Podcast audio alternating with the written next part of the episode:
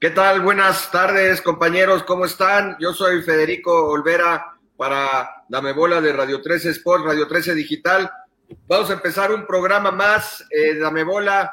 Hoy vamos a hablar de fútbol, sí señor, de fútbol, pero también de Juegos Olímpicos y de béisbol de la Liga Mexicana. Vamos a comentar cómo se está poniendo candente ya los últimos días de la temporada regular. Saludo a mis compañeros David Alejandro Navarrete e Irán Ramírez. ¿Cómo estás, David, hoy? ¿Qué tal, Federico? Irán, un placer estar esta noche con ustedes, a toda la audiencia. Como bien lo comentas, bastante que platicar. Estuvimos en la semana ahí en el estadio Alfredo Harp. Les tenemos noticias importantes de los Diablos y mucho más, así que quédense aquí en su programa Dame Bola. Total, eh, Irán, ¿cómo te va, mi estimado? ¿Qué onda, mi querido Fede, mi querido David? Hola a todos los que nos escuchan. Sí, como bien dices, está buena la actividad olímpica. La verdad es que hay que aprovechar cada que tenemos esta oportunidad de que todo el mes se pinta de todos los deportes, de todas las banderas, de todos los colores. Y sí, también estaremos hablando del fútbol porque ya debutó nuestra pequeña, pero nuestra Liga MX. Entonces, eh, eh, estaremos hablando al respecto, ¿no?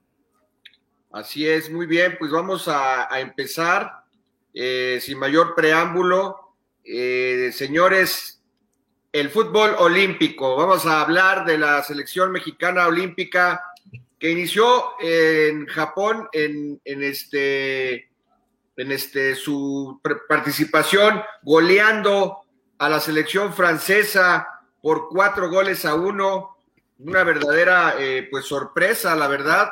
Eh, sabemos que el equipo mexicano pues tiene buenos jugadores. A mí me dejaba un poco de duda eh, la dirección técnica del Jimmy Lozano. Sin embargo, en el juego colectivo logró armar pues un, un, partido muy interesante. En, en, este fue de miércoles a jueves, ¿verdad? O de martes a miércoles, no recuerdo si me recuerdo. Sí, de martes a miércoles, ¿cierto? Fue el 22, no, fue, el 22. Fue el jueves en la mañana, ¿no? En la madrugada, la, la, madrugada del jueves. Sí, sí, sí, así es, en la madrugada del jueves, ya con esos horarios allá de Tokio estamos un poco confundidos, pero sí, en la madrugada del jueves se vio este partido, estimado Fede. Exactamente, 4-1 gana la selección olímpica con una gran actuación, pues prácticamente de todo el equipo, eh, estamos hablando de Alexis Vega, de Sebastián Córdoba. Bueno, el primer gol lo mete Vega a centro de asistencia de Laines, Diego Laines, el jugador de la, del Betis. Después eh, un pase saltando las líneas impresionante de Charlie Rodríguez y habilitó a, a, Sebastián Córdoba, quien fusiló al portero por abajo. Y posteriormente el tercer gol lo metió el brujo Uriel Antuna, que entró en el segundo tiempo y remató la obra el Mudo Aguirre de Santos, el 4-1. El gol solitario fue eh, de André Pierre Gignac, el francés, a la vía de penal. Eh, en ese momento se ponía el juego 2 a 1 a favor de México. Un error mental ahí la barrida de tiempo de César Montes, el zaguero central de los Rayados de Monterrey, y nos puso a temblar, pero la, la selección mexicana fue mucho más dinámica, mucho más capaz que la francesa. Pero después la madrugada, bueno, la mañana del domingo a las seis de la mañana pudimos ver el partido contra Japón, el segundo de la ronda de grupos, y México pierde por dos goles a uno.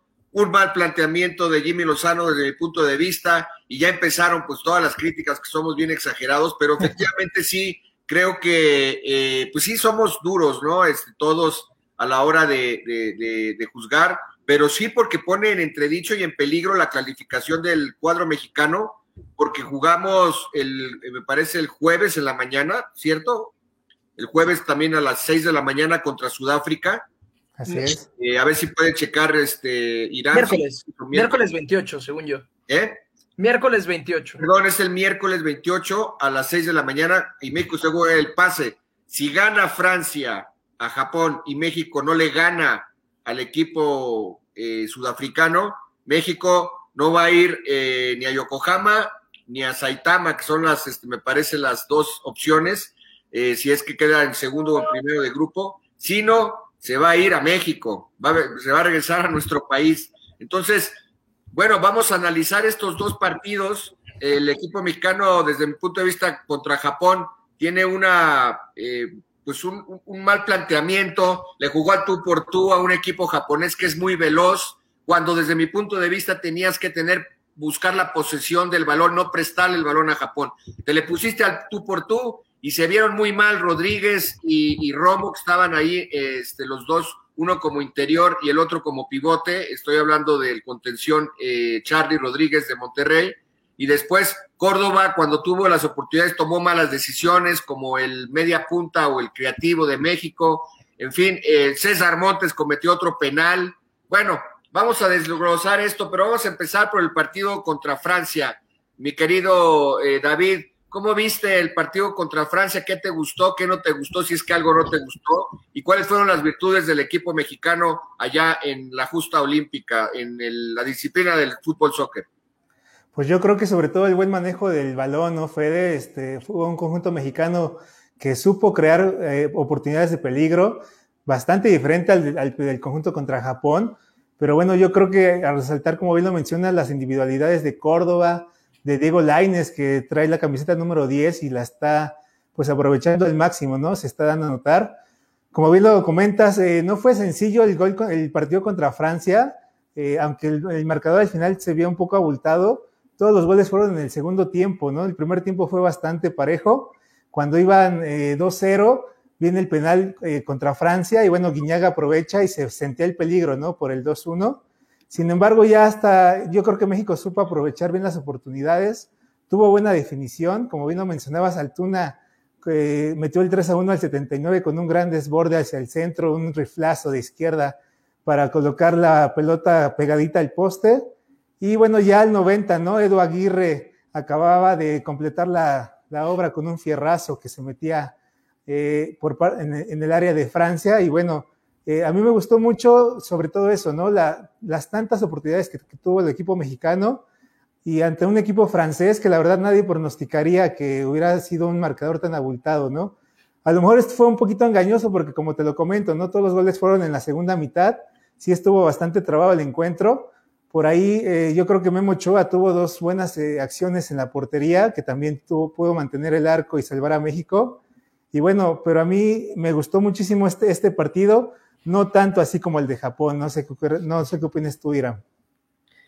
Sí, de acuerdo. A, ver, eh, el partido de Francia, la verdad es que México jugó muy bien, ya lo dijeron, tuvo la pelota y la supo manejar muy bien me parece que Diego Lainez dio un partidazo y, creo que justo este tipo de torneos es donde pues jugadores con la calidad de Lainez y con eh, esa técnica que la verdad es que tenemos muy pocos en el fútbol mexicano eh, con esas condiciones, pues es cuando tienen que estos jugadores aparecer, ¿no? Y explotar y, ponerse ese, pues, es, ese liderazgo, ¿no? Es tener ese liderazgo y, saber que ellos pueden ponerse el overall y, y cargarse el equipo al hombro. Me parece que en ese primer partido Laines lo hace muy bien, todos juegan muy bien, el medio campo se, vio muy, muy bien y fue algo que se les olvidó contra Japón. Por ahí, de hecho, se hablaba de que iba a haber un cambio en, la alineación, meter a Esquivel, que eh, dio un, que fue un titular indiscutible en todo el preolímpico y jugó bastante bien este,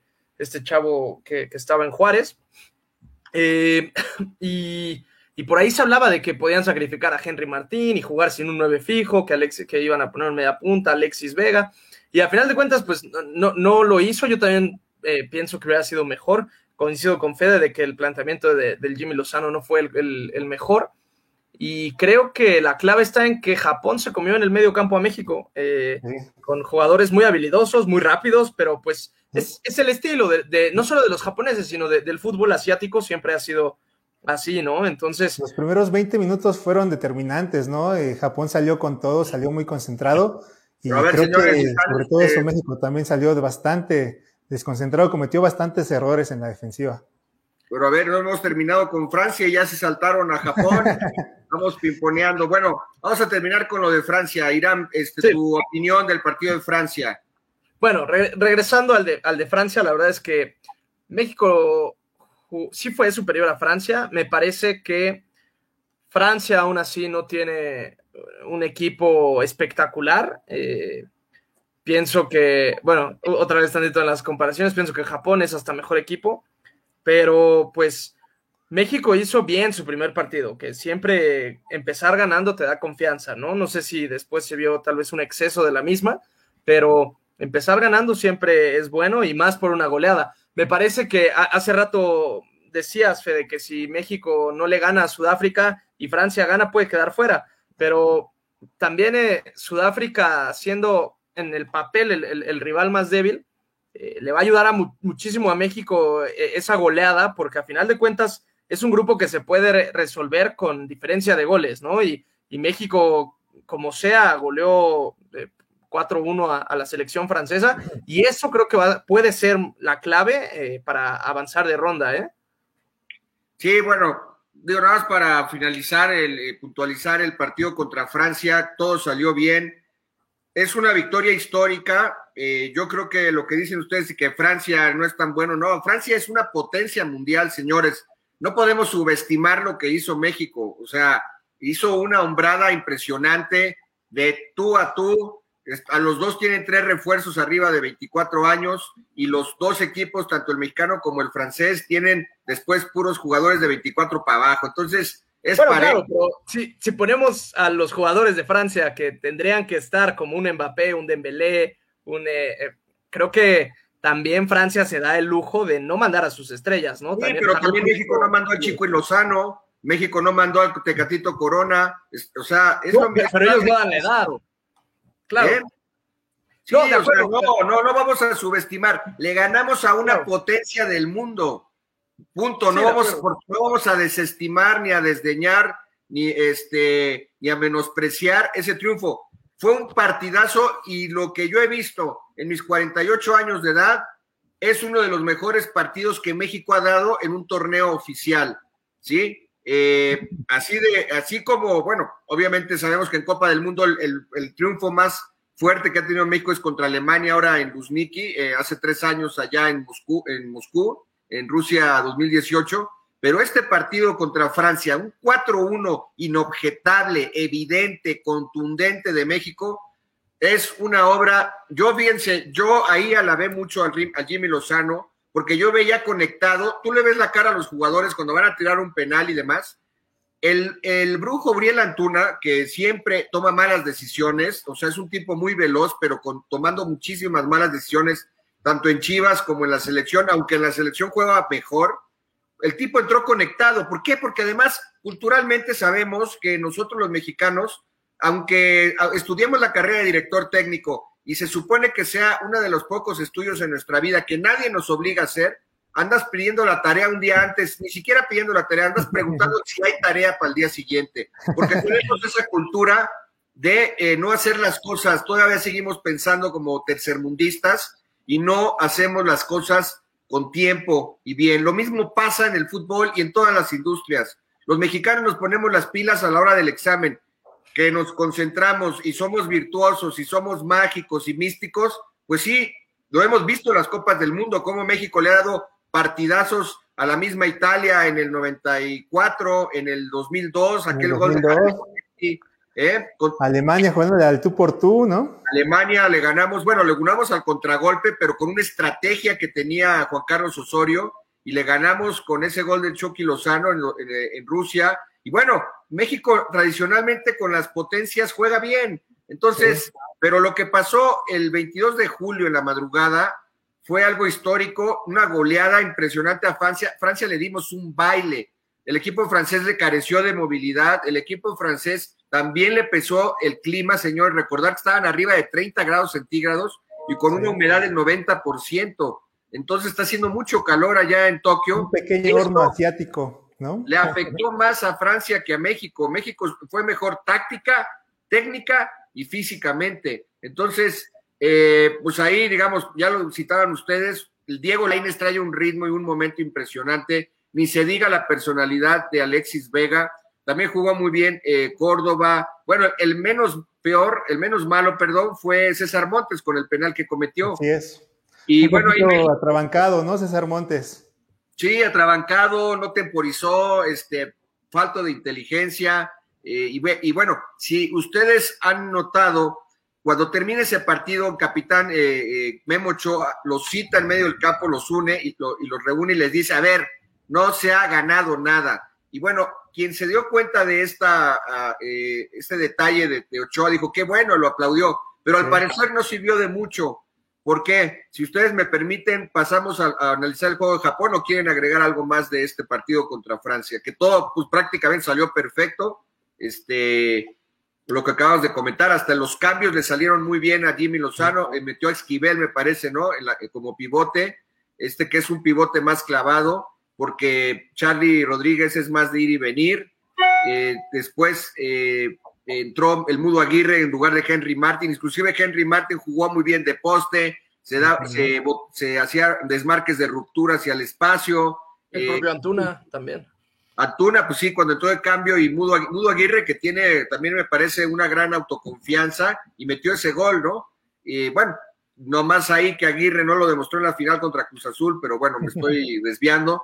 Eh, en fin, no sé si quieren agregar algo más de esto y pasamos a analizar. Yo nada más y comentar que pues la camiseta de Francia, aunque no lleve a sus figuras, pues siempre va a pesar, ¿no? Y México tuvo una gran personalidad en este partido. Les digo, o sea, aunque el, marcador fue abultado, no fue fácil porque la primera mitad fue muy cerrada. Eh, marcan el 2 a 1 con el gol de Guiñac, se pone más apretado todavía y ya fue hasta el final que vinieron los goles mexicanos. Entonces fue un partido bastante bueno, muy bueno, muy bien jugado y muy bien pensado por los jugadores y tanto por el Jimmy también.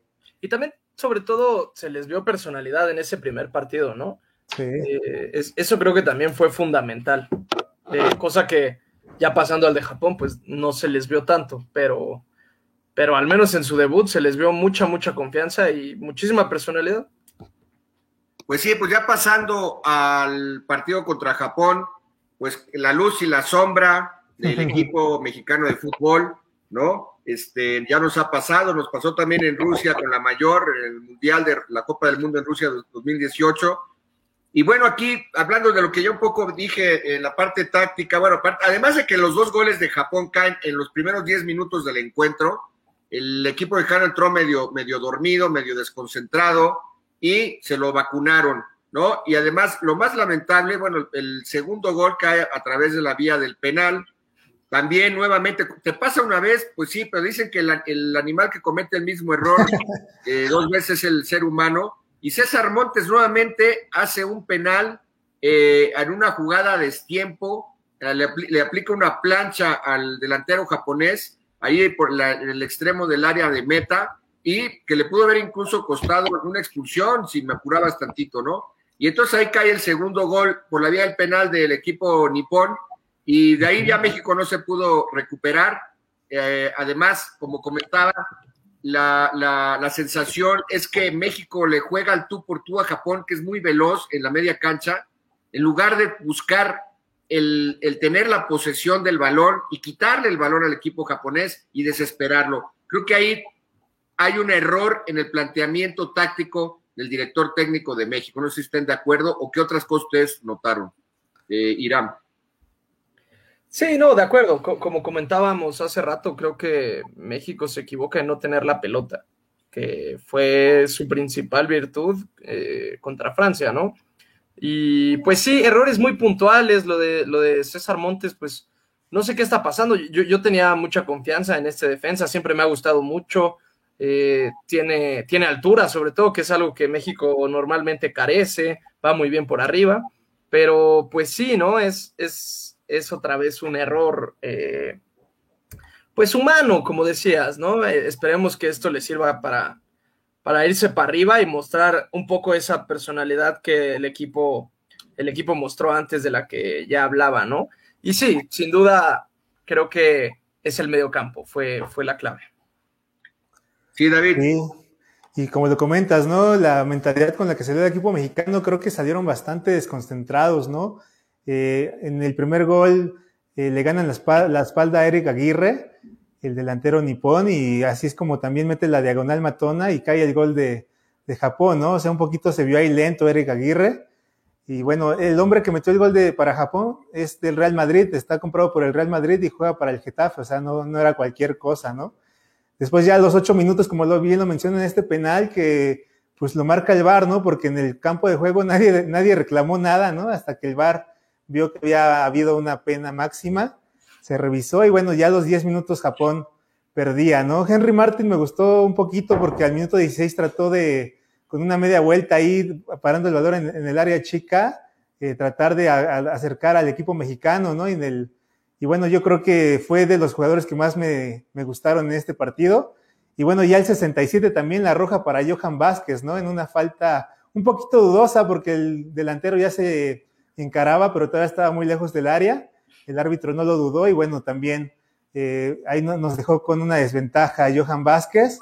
Y bueno, ya al, 85, ¿no? El Piojo Alvarado con este tiro centro que nadie toca al final y que se va colando al área nipona. Eh, le daría el 2 a, 1, 2 a 1, pero bueno, ya era bastante tarde porque fue al 85 el gol mexicano. Yo creo que todo se definió, estimado Fede, audiencia en los primeros 10 minutos, ¿no? Eh, esas desconcentraciones del equipo mexicano y también que no se enfrentaban a cualquier equipo. Como lo comentaba, Japón tiene jugadores jugando en España, jugando en la Premier League, jugando en varias partes del mundo. Entonces creo que este, no era cualquier equipo y también el hecho de estar en casa los motivó mucho. Salían bastante rápidos.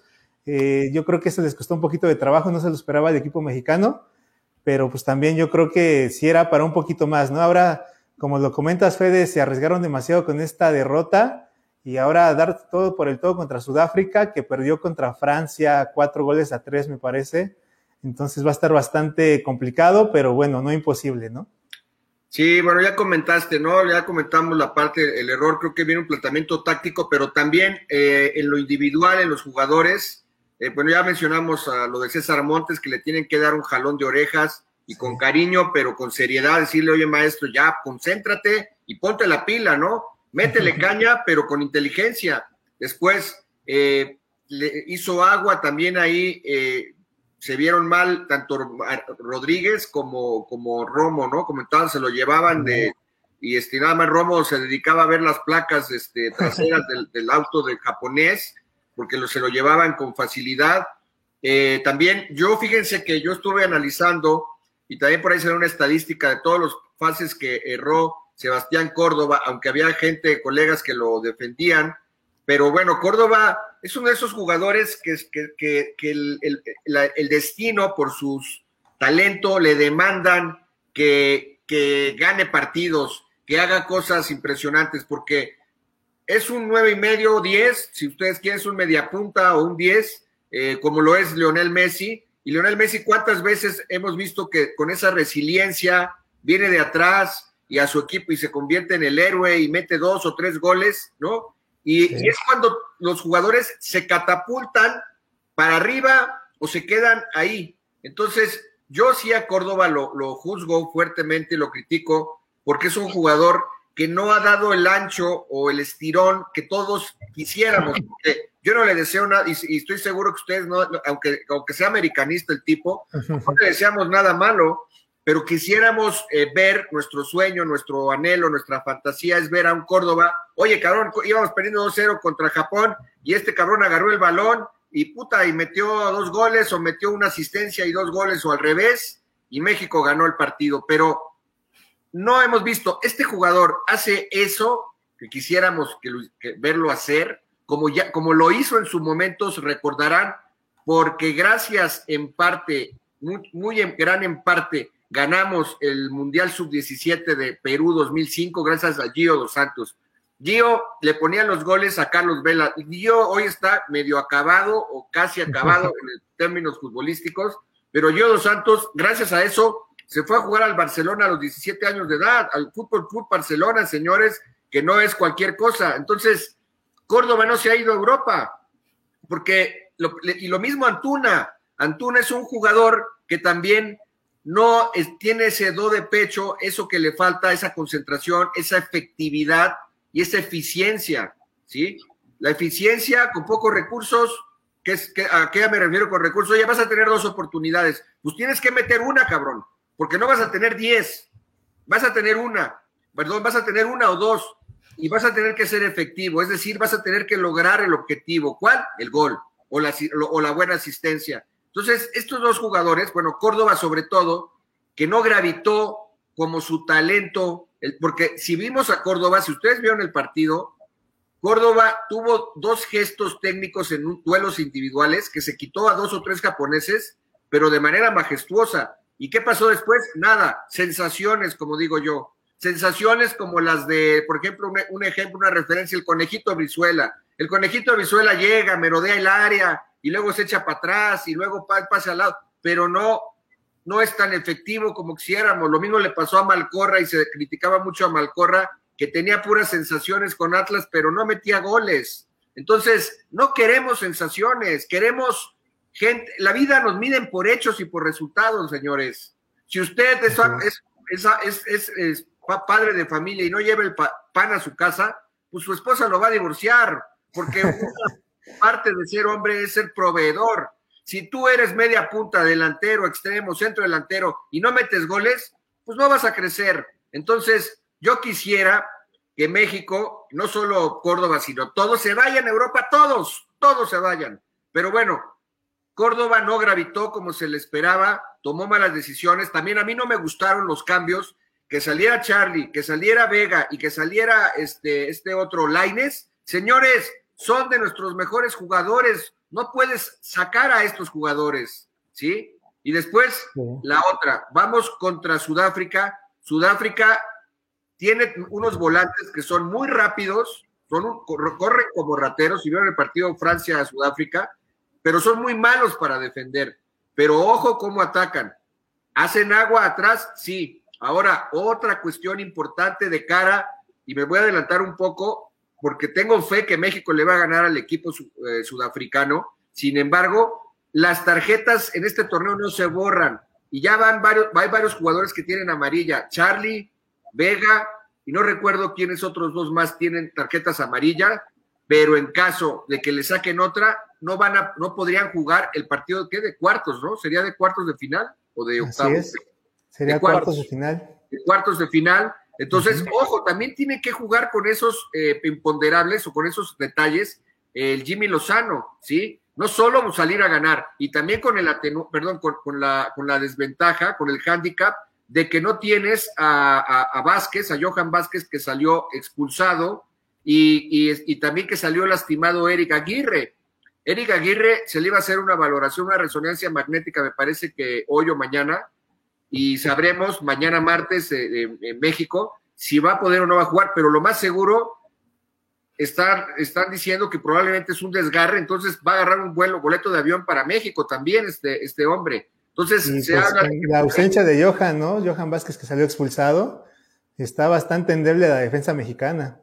¿Cómo crees, este, David, que quedaría el, cómo se acomodaría el cuadro este, en el, en, la, con la salida de Johan Vázquez? ¿Cómo crees que se arreglaría? O, tú, Irán, si ya lo visualizan. Mm. Mira, lo que yo pienso es que eh, Romo, que, que, ha jugado, tiene experiencia ya jugando de central, bajas a Romo de central y del lado izquierdo metes o ya sea a Loroña, que lo hizo bien, señores. Loroña entró con personalidad en el partido contra Japón.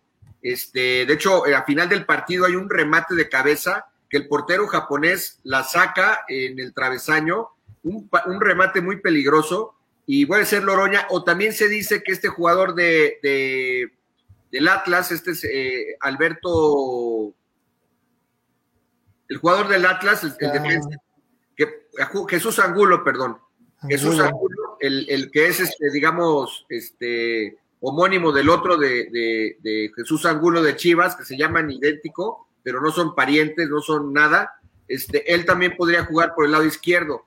Sí. Eh, este, acompañando. El otro que tiene en la banca es a Jorge Sánchez, pero. Jorge Sánchez está derecho. Jorge Sánchez está ahí en la lateral derecha. Entonces, y en lugar de Romo, si tú pones a Romo como central, entonces pones de contención a, a Esquivel, a este jugador que, que, ha entrado de cambio en los últimos dos partidos. Pero bueno, hablando del partido contra Japón, a mí no me gustó que haya sacado ni a, ni a Charlie, que tiene mucho más talento de, y sobre todo eh, se despliega bien hacia adelante, y tampoco a Vega y a Laines, pero bueno, ya pasó. México, espero, este, este descalabro, eh, qué, qué bueno que llega ahorita, es la única, en este tipo de torneos, tienes que jugar casi perfecto. No te puedes dar el lujo de fallar dos veces. Esta es la última, los siguientes partidos son de matar o morir, todos. Ahora eh, también estamos empatados con Francia, ¿no? En puntos. Eh, podría ser que con una victoria todavía esperar eh, la diferencia de goles, ¿no? Porque si Francia gana, quedarían empatados Japón, México y Francia con seis puntos y la diferencia de goles sería la que haría la, diferencia. Eh, Sudáfrica pues no tiene puntos por el momento, ha perdido sus dos partidos, pero se estarían jugando el todo por el todo, ¿no?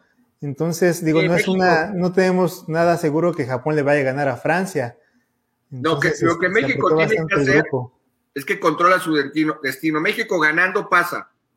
México tiene más diferencia de más dos, ¿sí? Y Francia tiene de menos uno. Menos dos. Menos, dos, perdón. Sí, bueno, a menos que sea una goleada que ya Francia metió cuatro goles a Sudáfrica, pero recibió tres, ¿no? Pero a, pero a Japón está cañón que le vayas a ganar. Yo creo que te puedo predecir que Japón va a quedar líder de grupo, México va a quedar en segundo lugar y va a, van a quedar eliminados Francia y, Sudáfrica, pero ojo, no te puedes confiar. Esperamos, ¿no? Bien, digo. En los otros grupos está Corea del Sur, Honduras, son los que llevan la delantera, y en el grupo C está España y Austria, ¿no? Dejando a Argentina fuera hasta el momento. En el grupo D Brasil es número uno y Costa de Marfil, y Alemania al momento está quedando fuera pero bueno, ya sabemos que Alemania podría meterse al final. Y pues ya pensando en cuartos, este, pues se aprieta bastante la cosa, pero sí hay, que ganar ese partido como sea, Fede, como sea este miércoles contra Sudáfrica. David, no te eh, ves. No hay error, ¿no? No, no, el empate no sirve, hay que salir a ganar. Sí, México tiene que ser inteligente. Yo creo que el Jimmy Lozano ya le pasó una contra Japón, no le puede volver a pasar. Tiene que ver el partido de, de de Francia contra Sudáfrica y por ahí este, partir para establecer un, buen manejo táctico y México tiene que salir a matar, a, arriesgar, ser azarosos, ser aventurados, arriesgados, arriesgados, pero con el equilibrio eh, este, pertinente y sobre todo tenemos que cuidar esas tarjetas amarillas, el fair play, porque no queremos que para cuartos o para semifinal estar prescindiendo de jugadores importantes. Sabemos, vivimos el partido contra Francia, de hecho, un empujón innecesario que hizo Alexis Vega y se llevó la amarilla, que también le pasa en Chivas, le ha pasado, de repente se distrae y comete faltas que no debiera hacer y, por ahí lo amonestan. Así es, va, a tener que salir bastante concentrado el equipo mexicano. Ya vimos que está endeble en la defensa, esa podría ser una debilidad, pero tendrán, como bien lo comentas, que rescatar estos jugadores de los que esperamos bastante, como Córdoba, Laines, tendrán que aprovechar las oportunidades que vayan a tener. Y bueno, va a ser un partidazo el de este miércoles. Sí, porque además eh, el equipo sudafricano es muy parecido a México en, en cuanto a que su mayor dolencia es la defensa. O sea, Sudáfrica en el partido contra Francia atacó muy bien y se fue tres veces arriba en el marcador. Y Francia las tres veces le empató y al final cae el gol de Francia, ¿no? Con una defensa, la, verdad es que muy mala, sudafricana, muy, muy mala. Pero. Tres de Guiñac. Tres de Guiñac, justamente, hat-trick de, de Messier Guiñac, pero pues hay que tener de todos modos, pues eso, ¿no? También jugarle al tú por tú, confiar sobre todo en la delantera. Yo creo que sí me preocupa un poco la defensa mexicana. Tal vez ese, ese cambio que dice Fede de, de bajar a Romo, pues es lo que necesitaría el equipo mexicano, un hombre de más experiencia ahí atrás y además no dejas descuidado el medio campo porque Esquivel, a mi punto de vista, es un jugadorazo.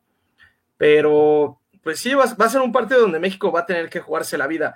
Y como bien decías, Fede, este tipo de torneos son así, y no solo me refiero a, en cuanto a fútbol, ya vimos en todas las competiciones, y, es una constante siempre en las Olimpiadas, que estás compitiendo al, máximo, en, estás en el top del top.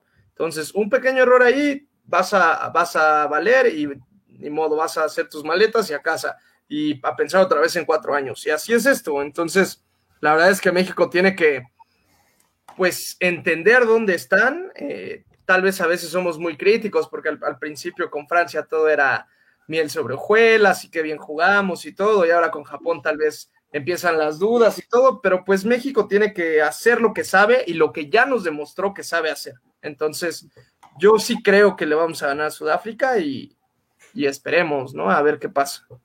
Así es, José Esquivel, este contención del, equipo de Juárez, dirigido por el Tuca Ferretti. Bueno, eh, vamos a, dar rápidamente eh, cómo está México en los Juegos Olímpicos, rápido un, resumen. Cayó la primera medalla para México de bronce en tiro con arco mixto eh, a través de Alejandra Valencia y Luis Álvarez.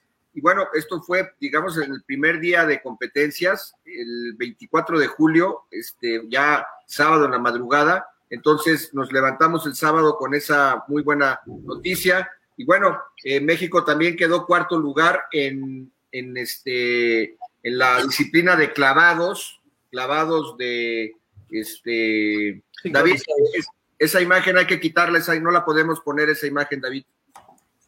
Por favor. Este, esa, este, perdón, eh, clavados eh, de pareja eh, varonil, la pareja mexicana quedó en cuarto lugar, este, muy jovencitos, este, Kevin, me parece Kevin, y tuvieron el cuarto lugar primer, la medalla de oro se la llevó la Gran Bretaña después de, desde, me parece, desde el año, desde los Juegos Olímpicos de Sydney 2000, que, que los, que los chinos no perdían eh, esta competencia en clavados de la plataforma de 10 metros eh, mixta. Entonces, eh, una buena... ¿Mande? nada más también comentar, Fede. En clavados sincronizados fueron la, femenil, Carolina Mendoza y Dolores Hernández, que empezaron, eh, de hecho, en el último lugar, en las primeras dos calificaciones, y poco a poco fueron subiendo escalones. Parecía que no la iban a armar y al final también quedaron en, cuarto lugar. Exactamente. Y también, eh, bueno, la que pasó a la ronda final en la disciplina de gimnasia eh, de salto de caballo fue Alexa Moreno, que va a competir contra en, las, en, las, primeras ocho, ocho, finalistas al lado de Simón, Simón Biles. Eh, y esto me parece va a ser el primero de agosto en la madrugada. Entonces, una buena noticia de, de Alexa, para Alexa Moreno, ¿no? Sí, de acuerdo. Sí, eh, esperemos que caigan más medallas para México. Eh, resaltar la, la, única medalla que hemos tenido de, bronce, eh, que ahí el, abuelo Luis Álvarez se equivoca y también ahí destacar pues la importancia del equipo, ¿no? Donde en, Alejandra Valencia le da sus ánimos y, hizo un tiro, me parece, al, al 3 o al 4 o algo así. Y es ahí cuando pues eh, eh, eh, lo que comentaba antes, ¿no? De que en este tipo de competiciones no te puedes equivocar y, importa mucho lo que hagas después del error. Y me parece que con el apoyo de Alejandra Valencia y de todo el, equipo mexicano es como Luis el abuelo Álvarez al final recompone y termina dando un pues un encuentro más, más este, mucho más digno y mucho más espectacular y terminan ganando, ¿no? Eh, esa, esa primer medalla en estas Olimpiadas. Sí, mira, eh, te decía la pareja Kevin Berlín y Diego Vallezas, los mexicanos este, también tuvieron este, en esta eh, competencia de varonil de clavados sincronizados mixto, perdón, de parejas. Y bueno, la buena noticia, la plata fue para China, como mencionábamos, y el bronce se lo llevó Rusia, pero son muy jóvenes, 20 y 24 años de edad, seguramente los veremos en los próximos Juegos Olímpicos. Y bueno, esperar, este, digamos, se quedaron cortos, pero para hacer su primera actuación, pues muy interesante, ¿no? Eh, también, eh, comentar un poquito en el voleibol de playa, la dupla de Josué Gastón y José Luis Rubio fue eliminada 2 por 1 en la fase preliminar ante los rusos, ¿no? Eh, con sets de 26-24, 15-21 y 16-18, terminan así su participación. En el esgrima también Diego Cervantes venció en la ronda 64 al chino eh, Mengai Huang y en el florito individual masculino, pero después cayó ¿no? frente al francés Enzo Lefort con un marcador de 11 a 15 y también termina su participación de este mexicano. y a mí un deporte que me gusta mucho, el triatlón masculino, ¿no? Crisanto Grajales, que este pues ya hombre que es su tercera aparición en Juegos Olímpicos, finaliza en la posición 31 del triatlón, con un tiempo de 1.48 con 36 y bueno, el compatriota Irving Pérez concluyó en el lugar 46 con un tiempo de 1.54. Eh, yo creo que en este tipo de de competencias es importante tener participación y estos dos, yo creo que lo hicieron dignamente, ¿no? Este, en este triatlón que es bastante, bastante exigente la prueba.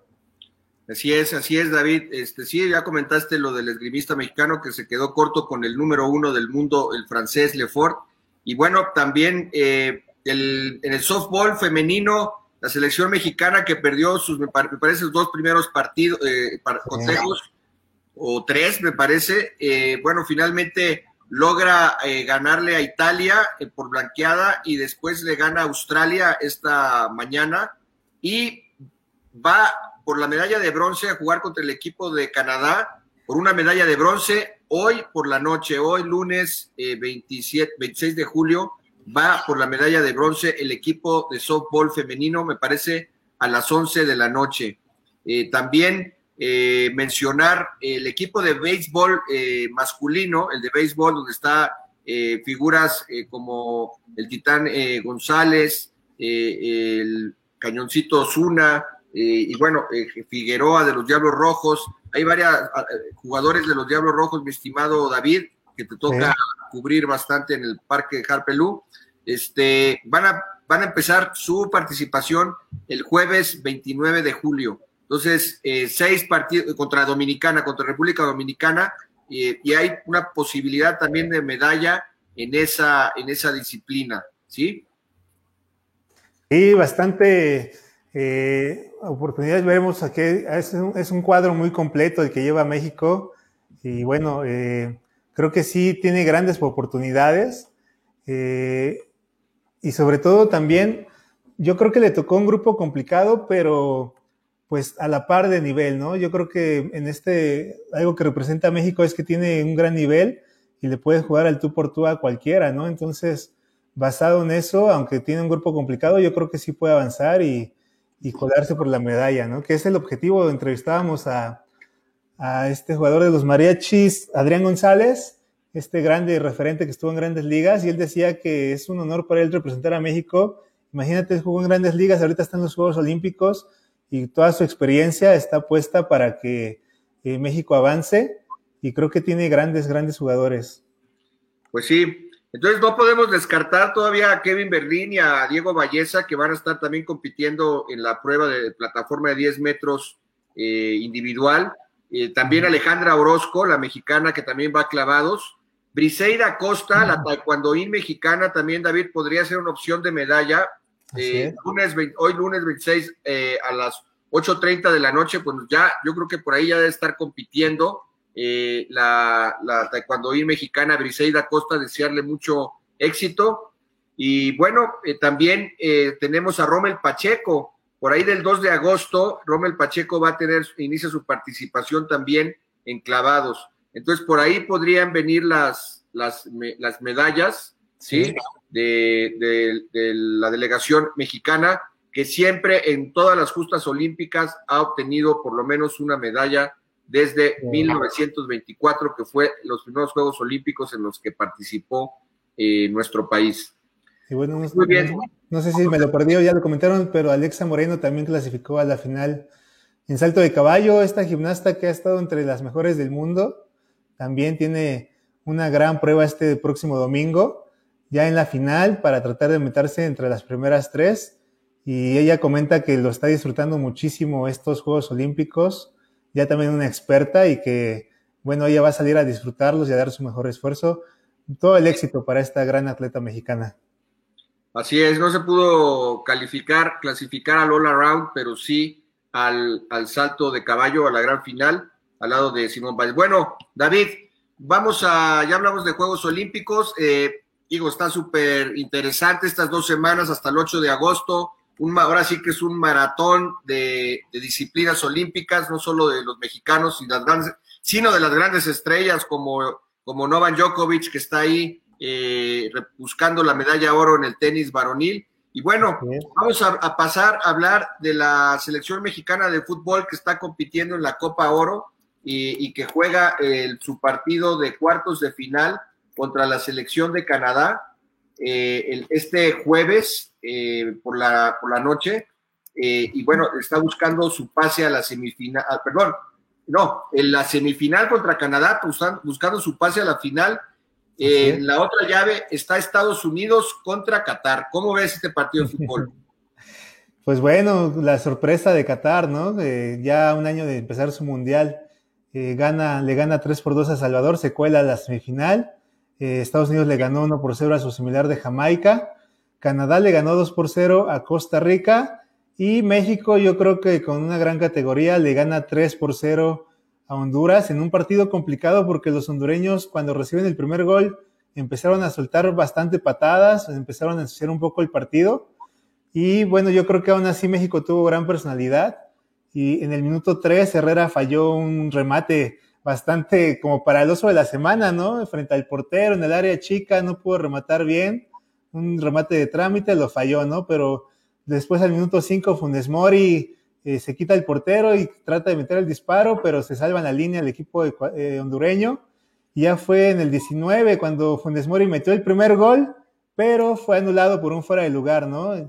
Ya se sentía cerca en los primeros 20 minutos, las aproximaciones mexicanas salieron con todo, ya bueno, ya sería al 25 con un gran centro del Chaca a Funes Mori, que de cabeza rematando como todo un delantero, cruzando la pelota pegadita al poste, sería el primer gol mexicano, ¿no? Funes Mori, que creo que fue uno de los jugadores estrellas de este partido.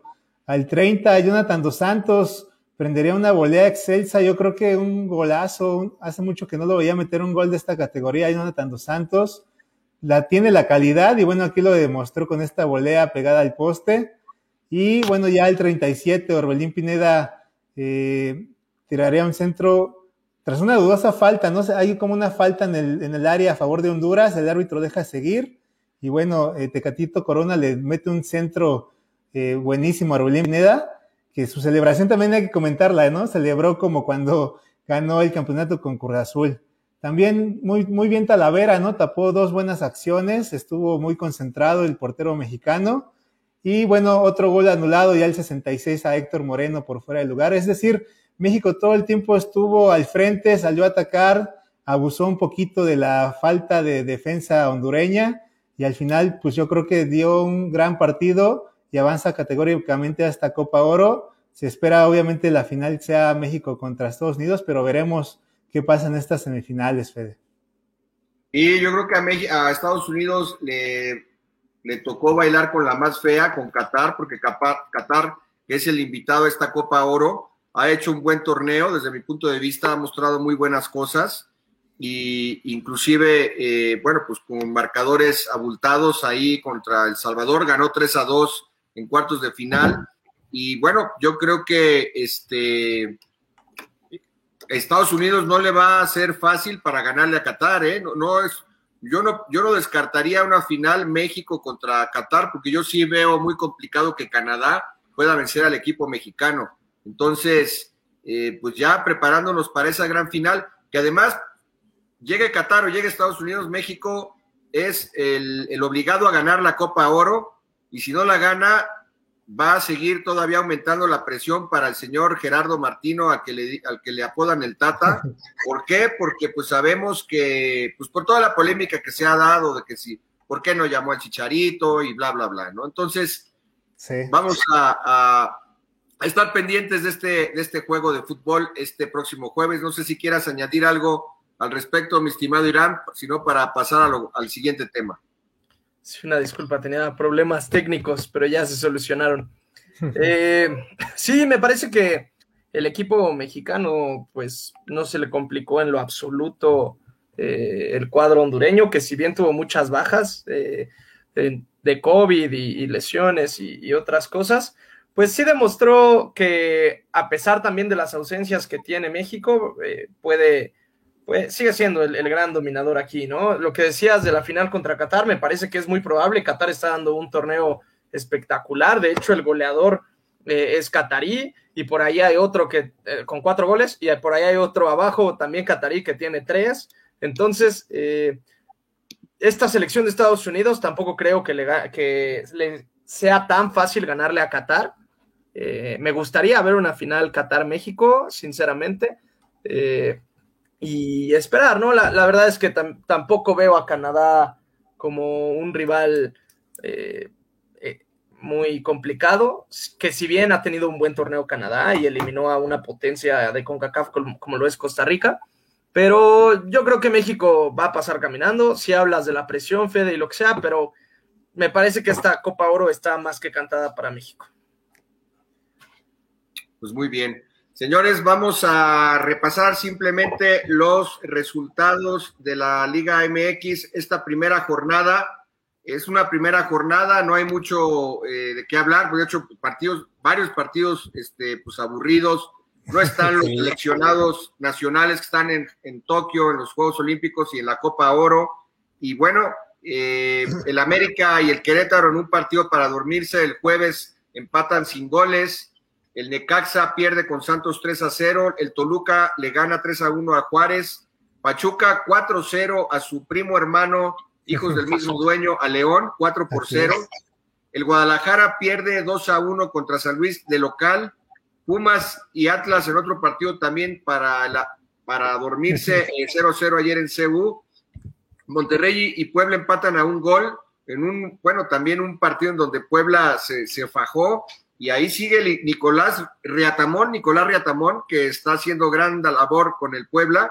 Y Tijuana eh, pierde contra Tigres, el Piojo Herrera con Tigres en su primer partido oficial, en torneo oficial, eh, le gana allá de, de visitante a los, al Cholaje. Y bueno, ahí, inicia con el pie derecho Miguel Herrera, a quien le apodan el Piojo. Y, y, actualmente, ahorita en el entretiempo, bueno, está empezando el primer tiempo, Cruz Azul está perdiendo 1-0 con el eh, Mazatlán Fútbol Club. Y bueno, señores, aquí rápidamente, no voy a entrar en, detalle de todos los partidos, pero sí mencionar que ya las críticas empezaron y se pusieron fuertes eh, eh, contra Ricardo Peláez, contra Bucetich, porque el Guadalajara pierde 2 a 1 contra el San Luis. Y bueno, para mi punto de vista, pues sí, un poco exagerado. bueno, exagerado no el tema de la táctica fija, el Guadalajara careció eh, es su, talón de Aquiles, el, balón parado desde el torneo pasado. Y bueno, así cae el, primer gol en un, en, una, en un rebote, bueno, en un remate que el portero eh, Rodríguez alcanza a rechazar, pero luego en el, en el contrarremate cae el primer gol del San Luis. Y después, en el segundo tiempo, en, una, en un centro eh, complicado, el portero Rodríguez deja el balón ahí en el área de meta y, en el rebote y en ese, y en ese rechace, pues aprovecha el, delantero de San Luis y clava el segundo gol. Entonces se vinieron las críticas con todo, pero con todo, que no, pues que el portero no sirve, el balón parado otra vez es un problema, y bueno, ya la, prensa está muy, este, muy, muy susceptible con, con y con Peláez, eh, y dicen que, bueno, pues va a haber poca tolerancia, pero bueno, vamos a ver qué, qué sucede. Este, también en Monterrey hubo unas críticas muy fuertes contra, contra Vincent Janssen, el holandés, de que es un tronco, de que ya no sirve, eh, no lo quieren ya en Monterrey, lo, lo critican fuertemente. El Monterrey ayer, pues como local, y después de la inversión que ha hecho, todo, toda la inversión, llegó el, colombiano Duban, este, Rodríguez, me parece, el, colombiano. ¿Eh? ¿Vergara o quién? Duban Vergara, ¿no? El, ah. colombiano que llegó a Monterrey, Héctor Moreno, que ahorita, bueno, está con la selección. Bueno, Funes Mori también está con la selección, pero bueno, no hay, no hay pretextos, ¿no? Eh, y bueno, señores, pues este, vamos a ver, está pues empezando este torneo. No sé si quieran añadir algo rápidamente para poder hablar de la Liga Mexicana de Béisbol, que ya está por entrar a la fase de playoff. Sí, pues bueno, nada más en el partido que a mí me tocó, el Pumas Atlas, Pumas, pues no se le ve juego, ¿eh? no se le ve por dónde vaya a poder despegar este torneo. Andrés Lini, pues ha estado tratando de buscarle un esquema al equipo, pero al final simplemente depende de que eh, Juan Dineno meta la pelota y si Juan Dineno no está fino, pues no hay quien meta gol en Pumas. Así que eh, también se encienden las alarmas en este 0 a 0 contra Atlas y como bien lo mencionas, ¿no? También ganó eh, lo que es el Piojo en su partido con Tigres y pierde el Tuca Ferretti con Juárez 3-1 contra, contra Toluca. También mal inicio para el Tuca Ferretti. Sí, y yo creo que sí somos, nos gusta exagerar mucho en México y sobre todo a los medios de comunicación, eh, porque pues ahorita hay muchísimas ausencias, ¿no? Hay muchos jugadores, en, eh, ya mencionabas en Chivas, Chivas tiene todo su equipo entre Copa Oro y Juegos Olímpicos, América, el propio Tigres, que si, bien no son excusas, eh, pues me parece que las primeras fechas, eh, aunque valgan lo mismo, pues están todavía adaptándose, ¿no? Eh, y, el equipo, por ejemplo, de Rayados, es una plantilla prácticamente nueva porque hizo limpia el, Vasco Aguirre. Entonces, pues me parece que también hay, que darle tiempo, no desesperarnos, a destacar esa victoria del Piojo. También quiero destacar a Cholos, que si bien había estado un poquito mal estos torneos, no se vio tan mal a pesar de la derrota. Y, yo pienso y tengo fe en que Robert Dantes y Boldi puede hacer algo importante con este equipo. Y pues sí, eh, esperar, ¿no? Eh, yo creo que nos gusta exagerar demasiado. Sí, pues sí, vamos a esperar. Lo que sí es criticable, creo que eh, los federativos, desde mi punto de vista, bueno, deben de tener sus, sus, argumentos, sobre todo por el tema del calendario, pero empezar un torneo traslapado con Copa Oro y con Juegos Olímpicos se antoja pues un poco absurdo, ¿no? ¿Por qué? Porque tus jugadores se van a integrar en, la, fecha cuarta más o menos del, torneo de liga. Y bueno, este, sabemos que también si empiezas mal, eh, pues te vas quedando atrás, aunque también sabemos que si, te, si ganas tres partidos consecutivos te metes al, repechaje, como fue el caso de Chivas, recordarán que estaba Chivas este, desahuciado y con tres victorias consecutivas se logró meter a repechaje, ¿no? Un torneo que pues luego muchas veces es, digamos, irregular o mediocre. Bueno, clasificando 12, cualquiera. Sí, claro, pues sí, de, de, 18 clasifican 12, pues este, pues esto es una fiesta, ¿no? Bueno, pues y todo, y sin cover además. Bueno, señores, bueno, no, como no, si hay cover, los que... Los, sí, y un montón, ¿eh?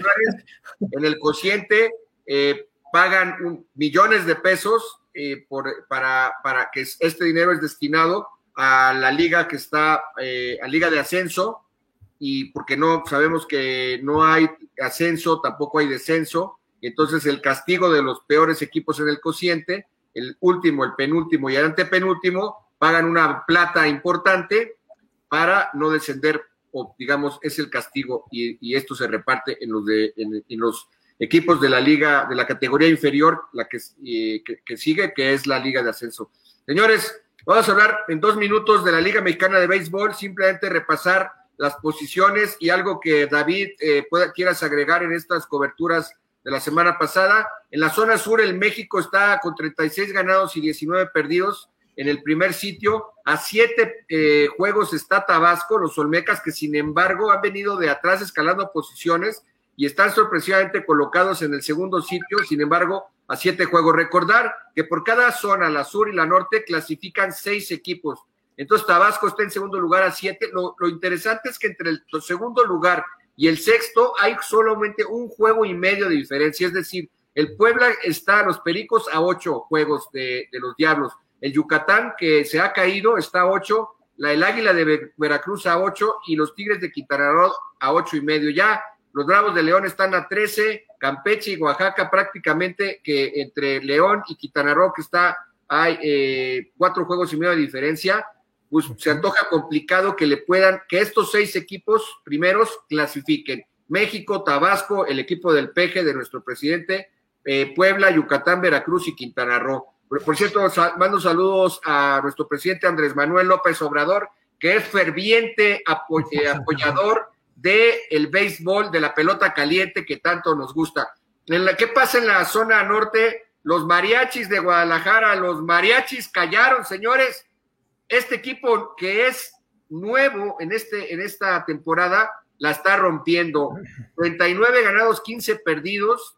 En primer lugar, los toros de Tijuana que se han caído y de hecho eh, su, coach Omar Vizquel le dieron aire del equipo y bueno, se, no solo por la mala racha, sino también se dice que hay cuestiones ahí internas, chismes, querellas, batallas, peleas, sabrá Dios, no, no somos chismosos, nosotros hablamos del deporte. Tijuana 6, eh, Monclova, eh, los acereros ahí, con la figura de Bartolo Colón, este eh, dominicano de 48 años, el pitcher más ganador en la historia de grandes ligas siendo latino, sí, dominicano. Bartolo Colón ganó 247 partidos en su historial en grandes ligas, juega en México en los aceleros de Monclova, señores, hay una gran cantidad de, mayor, de liga mayoristas jugando en la Liga Mexicana, eso es una gran noticia, y así el Puy, que el cubano con Águila de Veracruz, que se madrea de tiro por viaje, arma unas este, campales eh, cuando un pelotazo, y bueno, Saltillo está ocho y medio, dos Laredos a 14 juegos, Unión Laguna a 14 y medio, pero estos Guadalajara, Tijuana, Monclova, Saltillo, dos Laredos y Laguna son los que estarían calificando. A los releos de Aguascalientes están empatados con Laguna, Monterrey que está a 15 juegos, una mala temporada de los Sultanes y Durango a 22. Yo creo que el que no tiene oportunidades es Durango, pero después de estos eh, 10 equipos que conforman la zona norte, 9 tienen oportunidad de entrar en esos seis primeros lugares. David, no sé si quieres agregar, tienes un minuto y ya para cerrar el programa eh, y despedirnos. Sí, pues nada más el sábado que hubo doble cartelera ahí en el Alfredo Har, en el primer partido contra los Pericos de Puebla. JC Ramírez fue el pitcher ganador en el primer partido y con esto los Diablos aseguraron su pase a la postemporada. Ya, ya nadie los puede sacar de ahí. Están seguros en la postemporada. Miguel Ojeda en entrevista aseguró que se viene lo mejor para eh, los Diablos y la afición, y la afición contentísima. El segundo partido lo perdieron ya 15 a 5, una verdadera eh, tunda la que le dieron los Pericos, yo creo ya un poquito confiados por el pase a la, a la postemporada, pero el domingo pues volvieron a ganar los Diablos, se aseguraron la serie, entonces pues ya los Diablos los veremos en la postemporada, habrá postseasons en el Alfredo Harp Hello. Así es, y bueno, este viernes estaremos cubriendo también el partido del, del, gran clásico, bueno, la, la, la, ¿cómo le llaman? La serie del... La guerra de guerras. La guerra de guerras, la guerra civil entre los Tigres de Quintana Roo que visitan al Diablo Rojo del México. Ahí estamos, estaremos en la cobertura de Damebola de Radio 13 Sports, Radio 13 Digital. Y bueno, muchas gracias, Irán, David. Las redes del programa son arroba Radio 13, eh, perdón, arroba Damebola 13 con número. Para Twitter es 13 con letra y para lo, todo, para Instagram y Facebook es eh, Dame Bola 13 con número y las de la estación es arroba Radio 13 Digital 13 con número. Gracias, hasta la próxima. Que sigan teniendo un gran verano, una, un verano eh, con gran calor, canícula a todo lo que da. Les mandamos un fuerte abrazo. Hasta la próxima. los Juegos Olímpicos, señores.